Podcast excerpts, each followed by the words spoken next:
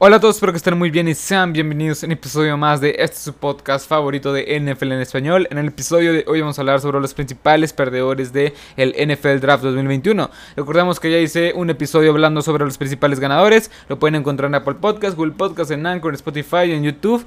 También en formato de clips en YouTube, eh, perdón, en Facebook, en, este, en Instagram, en todas las plataformas me pueden encontrar como Marcelo Lozada. Y sin más que decir, eh, en Facebook y en Instagram subo también, aparte de estos clips, eh, datos interesantes y noticias alrededor de la NFL casi casi al instante. Sin más que decir, vamos a empezar rápidamente con estos principales perdedores del draft 2021. No hay ningún orden, simplemente son los perdedores bajo mi punto, bajo mi punto de vista, bajo mi opinión. Recuerden que está pues la, caja de comentarios, por así decirlo, este para que ustedes me puedan decir pues sus principales perdedores y comparten la misma idea que yo, etcétera. Pero bueno, vamos a empezar rápidamente con el 1, con número 1, que son los Green Bay Packers. Recordemos que los Green Bay Packers, bueno, este son los Green Bay Packers. Recordemos que los Green Bay Packers son es un equipo el cual a lo largo de las últimas dos, semanas y las última, la última temporada han este, hecho mucha polémica. ¿Por qué? Porque Aaron Rodgers, su quarterback, este quarterback histórico, muy bueno, pues probablemente ya no esté, ya no siga más con el equipo. O, al menos eso es lo que se rumorea. En lo personal creo que este es un jugador el cual es disruptivo, el cual es top 5 en la posición de, todo, de toda la NFL y es uno de los mejores talentos en toda la historia de la NFL en general. Pero bueno, este... Eh, recordemos que hubo una polémica el mero día del draft donde Adam Schefter, donde Peter King, donde Ian Rappaport reportaron que Aaron Rodgers no estaba, no estaba cómodo con ese equipo el, y que ocupaba que le dieran armas, y etcétera. O sea, simplemente que no estaba cómodo y que quería salir del equipo. Y la verdad es que pues este creo que no dijeron mucho de las armas sobre cosas a la ofensiva, pero eh, todos asimilamos que es eso, o sea, que no le dan apoyo, que no le dan un poco más de seguimiento a darle armas a la ofensiva. Se le fue su centro titular con el Leslie, retuvieron a Aaron Jones. Pero bueno, en fin, esto, simplemente para dar contexto. Porque en este draft no hicieron, por así decirlo, caso. En este draft no trajeron piezas para armar un equipo que no se quede simplemente en la, en la ronda de conferencia, en la final de conferencia. Este equipo en primera ronda fue por, eh, por Eric Stokes. Si volteo un poco más arriba, es que acá tengo la pantalla. Bueno, aquí tengo este, los, todos los picks. Pero bueno, este equipo fue por Eric Stokes. Eric Stokes, que es un cornerback, el cual es bastante bueno, top 10 en su posición. Pero no era para tomarlo en primera ronda. Está bastante Samuel Jr. Creo que había un poco más de talento, el cual lo podías agarrar en primera ronda. Eric Stokes se me hace bueno, creo que va a ser un complemento bueno con este, este Jair Alexander, pero no me encanta. Es un equipo, es un jugador el cual, pues, es, es bueno, como ya dije, pero creo que se hizo este se me hizo un poco alto, este, un poco alto donde lo seleccionaron. Era un jugador el cual yo lo veía en segunda ronda, porque es un jugador el cual no, no sé, no lo veo como, como principal como su principal este cornerback. Está bien porque ya tienes ahí a Jerry Alexander, pero creo que va a dejar mucho de ver por ser primera ronda. Después, Josh Myers, este, este pick me gusta. Es un, jugador alto, 1.96, 140 kilos. Creo que es un centro, es un centro bastante bueno que creo que va este va a, a, cumplir bastante bien con el rol del centro titular. Es de Ohio State. Después, un pick el cual me encantó fue a Mary Rogers. A Mary Rogers que va va a ser bastante bueno. 1.78 de Clemson, una universidad del cual es bastante buena. 96 kilos, es un jugador el cual es un jugador más slot, un jugador el cual te puedan, es, lo puedas poner más en la ranura, es un jugador el cual simplemente va a ser eso. Va a ser un buen complemento para Davante Adams y a Marcas Valdez Scandling, pero este, no me. O sea, creo que pudiste haber encontrado a Randall Moore, a otros jugadores un poco más explosivos, un poco más lo que necesitas, que es armas a la ofensiva para dar el siguiente paso a esta ofensiva explosiva. Después trajimos, trajiste a Royce, eh, a Royce Newman, que la verdad es que es un jugador que no me encanta, es un guard el cual pues lo pudiste haber encontrado hasta en quinta ronda, los seleccionan en cuarta y ahí en fuera no los siguientes no me encantan, la verdad son jugadores los cuales no los tenía tanto en el radar y los investigué y la verdad es que no no en general este equipo de los de los de los Green Bay Packers eh, hicieron un draft bastante flojo con empezando con Eric Stokes en primera ronda, Josh Myers me gusta, Mary Rogers me gustan, lo que trajeron son jugadores buenos que van a tener un buen rol, pero no son jugadores que van a ser titulares, que no son jugadores los cuales puedas confiar para que te armen, para que te, o sea, te complementen, te completen un equipo que quieras que esté en el Super Bowl. Pero bueno, o sea, trajeron este buen talento, entre comillas. Obviamente todo esto lo veremos reflejado en unos 2 hasta 3 años. Este, si es que todo sale bien, veremos reflejado si en verdad son rich o si en verdad son kids. Pero en general, por simplemente por no traer buenos jugadores, o sea, es que la calidad de jugadores pues dejó, mucho que desear en este equipo de los Green Bay Packers. Pero bueno, vayamos con el siguiente, que pues para muchos obviamente iba a estar aquí antes que empezara el draft. Y son los este, Las Vegas Raiders. Los Las Vegas Raiders, un equipo el cual a lo largo de los últimos 2-3 años, desde que llegó John Gruden y Mike Mayock, han, este, se han encargado de ser Rich y Rich, bueno, Rich tras Rich tras Rich. Que es un Rich, es un jugador el cual no se termina de desenvolver y es una decepción básicamente. Y creo que desde Craig Farrell hasta Damon Arnett, hasta Henry Rocks, hasta Johnny, bueno, Jonathan Abram más o menos. El único jugador que en verdad es buenísimo, que es muy bueno, es este Josh Jacobs y Max Crosby, que son los más destacables de ese equipo.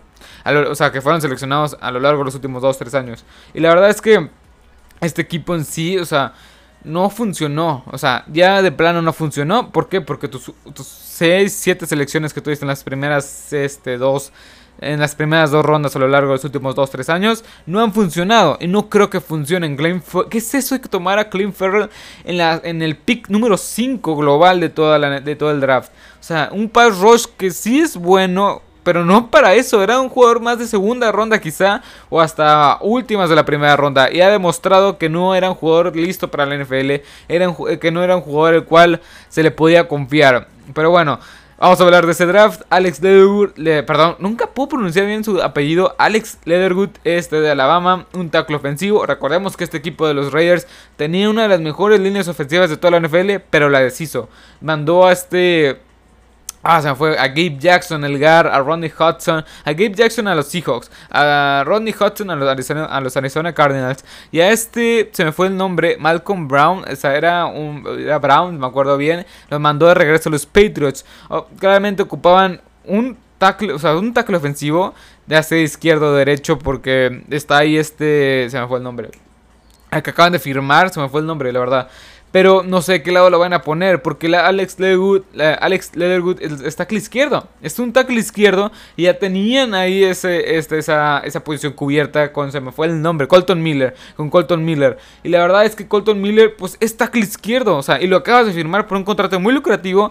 Y Alex Leatherwood nunca ha jugado este, una campaña completa del lado derecho. Y si esperas que un jugador como él, que está pronosticado para segunda ronda, finales de primera, se convierta en este jugador que, o sea, que si de por sí no se, o sea, evolucione, que aprenda una posición totalmente casi nueva, este, y en la NFL, en las grandes ligas, por así decirlo, creo que estás un poco mal de la cabeza. Creo que si esperas que sea un jugador el cual sea consistente, el cual no te permita muchas, este, muchas capturas, muchas presiones, creo que no es lo que va a pasar. Alex Leatherwood es un novato al final del día, es un novato el cual Va a tener que aprender una posición nueva porque él es tackle izquierdo, no es tackle derecho. Pero bueno, ya veremos cómo este lo desenvuelven. El pick que me encantó fue Tremor Morrick de TCU. Uno de los mejores safeties, si no el mejor de toda la NFL. Para muchos ranqueo el mejor, como ya dije. Y la verdad es que es un jugador bastante, bastante bueno que me gusta mucho. O sea, es para reforzar una, una, defensiva secundaria que fue pésima la temporada pasada. Trajeron otra vez a Carl Joseph. Este, cortaron a Jeff Heath de los Cowboys, ex de los Cowboys. Y la verdad es que Trevon Morris me encanta para reforzar una, defensiva en general que fue una, un, desastre. Y en general este equipo no, no me encantó. O sea, después tomaste a Devin Diablo, otro safety. Después a Tyler Gillespie de Missouri, otro safety. Y este equipo simplemente no sé, no, no hizo nada espectacular.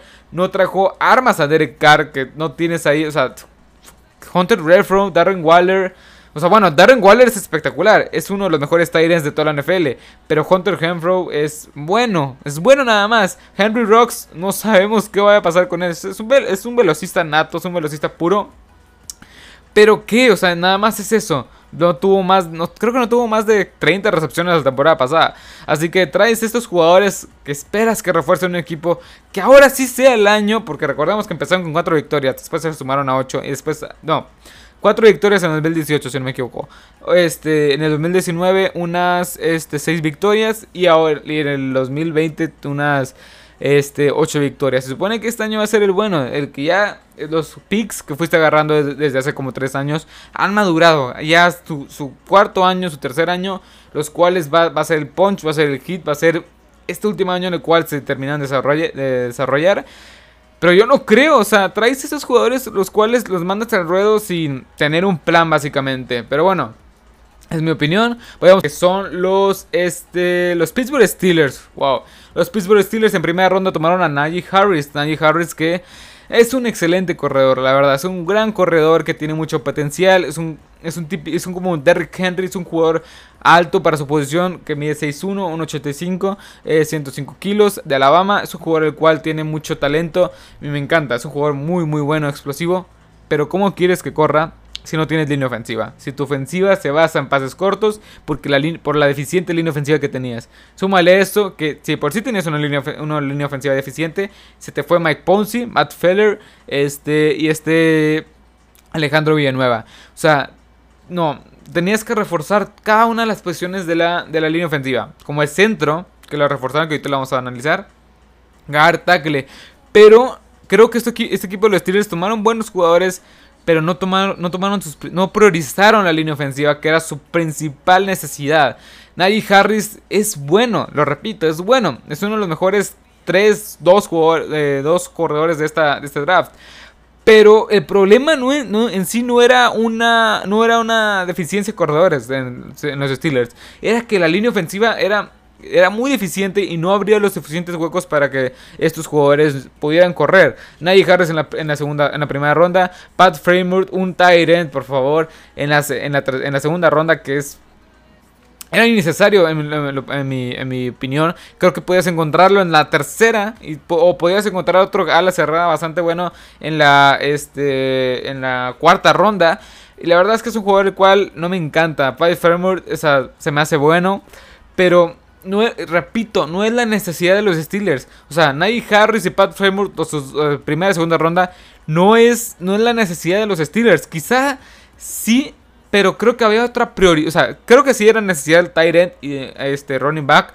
Pero creo que las alas, eh, la línea ofensiva era la prioridad. No, la, o sea, no, o sea, ¿cómo explicar? Sí, o sea, la prioridad, la necesidad es que era las más importantes. Después traes un centro que se me hace bueno en general a Kendrick Green, pero no es de lo mejor. Podría este haber encontrado un mejor talento en la segunda, primera ronda, como ya dije. Y en general este equipo de los Steelers, otro tackle ofensivo. Que este Dan Moore también en cuarta ronda. Creo que este equipo de los Steelers pudieron armar una línea ofensiva bastante buena. De la primera a la tercera ronda. Tomando un centro, un tackle a un guard. Lo que te faltaba. En general, Tomás, te esperaste hasta la tercera ronda. ¿Por qué? ¿Por qué? O sea, no sé. Este equipo de los Steelers tomaron una serie de decisiones que son muy cuestionables en mi, en mi opinión. Y la verdad es que es por eso. O sea, por el simple hecho o sea, tomaste buenos jugadores. Pero porque tomes buenos jugadores no significa que ya, seas, ya tengas un buen draft. Ocupas priorizar tus necesidades. Ocupas ver cuáles son las principales necesidades. ¿Por qué no funcionó tu ofensiva en general? Y creo que eso no lo hicieron los Pittsburgh Steelers. Y vayamos con el último perdedor de, esta, de este NFL draft. Este. Que son eh, los. Aquí lo tenía. Este. Que son los Saints. Sí, los Saints ¿Qué puedo decir de los Saints? Saints que es un equipo que tiene muchísimo talento en el roster, pero es un equipo el cual tuvo que ser una purga. Se fue Jared Cook, se fue Drew Brees, se fue este Con Alexander, se fue January Jenkins, se fue muchísimos jugadores. En primera ronda seleccionan a Peyton Turner. Peyton Turner, la verdad es que es un rich, o sea, se me figura mucho a lo que fue con este defensive end, que se me fue el nombre, que también es un rich tal cual. Este, no me acuerdo cómo, cómo cuál lo agarraron. O sea, no me acuerdo. Que lo agarraron hace unos 3 años. No me acuerdo muy bien el nombre. Pero bueno, Peyton Turner, 1.98 de Houston, 121, 121 eh, kilos. Era top 10 de su posición. O sea, era top 10 de su posición. Pero no era para primera ronda. Quizá para segunda, finales de segunda ronda, tercera casi. Este, la verdad, no, o sea, no lo veo. Después, Pitt eh, State en segunda ronda. Se me hace que lo tomaron muy temprano para lo que es, para lo que puede aportar. Paul Dibu me encanta, es un gran cornerback en tercera ronda, creo que es un buen, es un buen jugador, un gran, un gran complemento a Marshall Larimore, 1.85, 89 kilos de Stanford, la verdad me encanta este jugador, creo que va a ser un jugador el cual va a dar este, muchas, mucha productividad. Ian Book, un otro coreback a la, a la lista, a los dos que tienes ahí. O sea, no, creo que, o sea, Ian Book se me hace un jugador bueno, pero para un equipo el cual lo necesite. No un equipo el cual tenga otro, o sea, no creo que vaya a jugar Ian Book. O sea, ocupabas jugadores que pudieran ser titulares esta temporada para ser medianamente competitivos después de toda la purga que, tuviste, que, hiciste. Y la verdad, en general, este equipo de los Saints, Pete Turner, eh, Peyton Turner, perdón, Pete Warner, este, no, no se me hacen espectaculares. Pulso Nadibu se me hace un buen, un buen, este, un buen jugador. Ian Book como coreback, la verdad es que digo, ¿para qué lo seleccionas? En general, los Saints no me encanta lo que hicieron. Pero bueno, este es, este es, mi, este es este, mi opinión y nada más. Espero que les haya gustado este episodio. Este, ya para cerrar con los Saints, no sé por qué tomaron a Peyton Turner. Tuviste ahí a Aziz Ayulari, creo que a Jalil Phillips, a Carlos Basham. O sea, tuviste mejor talento disponible y tomaste a alguien que no sé por qué hacen este tipo de movimientos los, eh, los equipos. Pero bueno, si, me notaron un poco más molestos porque pues claramente son los perdedores y hacen cosas bastante, bastante raras. Pero bueno, espero que les haya gustado este episodio, espero que les haya encantado. Recuerden que este es un podcast de NFL en español que lo pueden encontrar en Apple Podcast, Google Podcast, en Anchor, Spotify, en iBooks. Esto también tengo una página en Facebook y en Instagram que subo clips de esos episodios y este noticias casi casi al instante y esta cosa se me fue el nombre, datos curiosos, etcétera. En todas las plataformas me pueden, encontrar como Marcelo Loza y les estará apareciendo la foto del canal y el logo del canal. Y sin más que decir, espero que les haya gustado este episodio, espero que les haya encantado. Así que hasta la próxima. Adiós.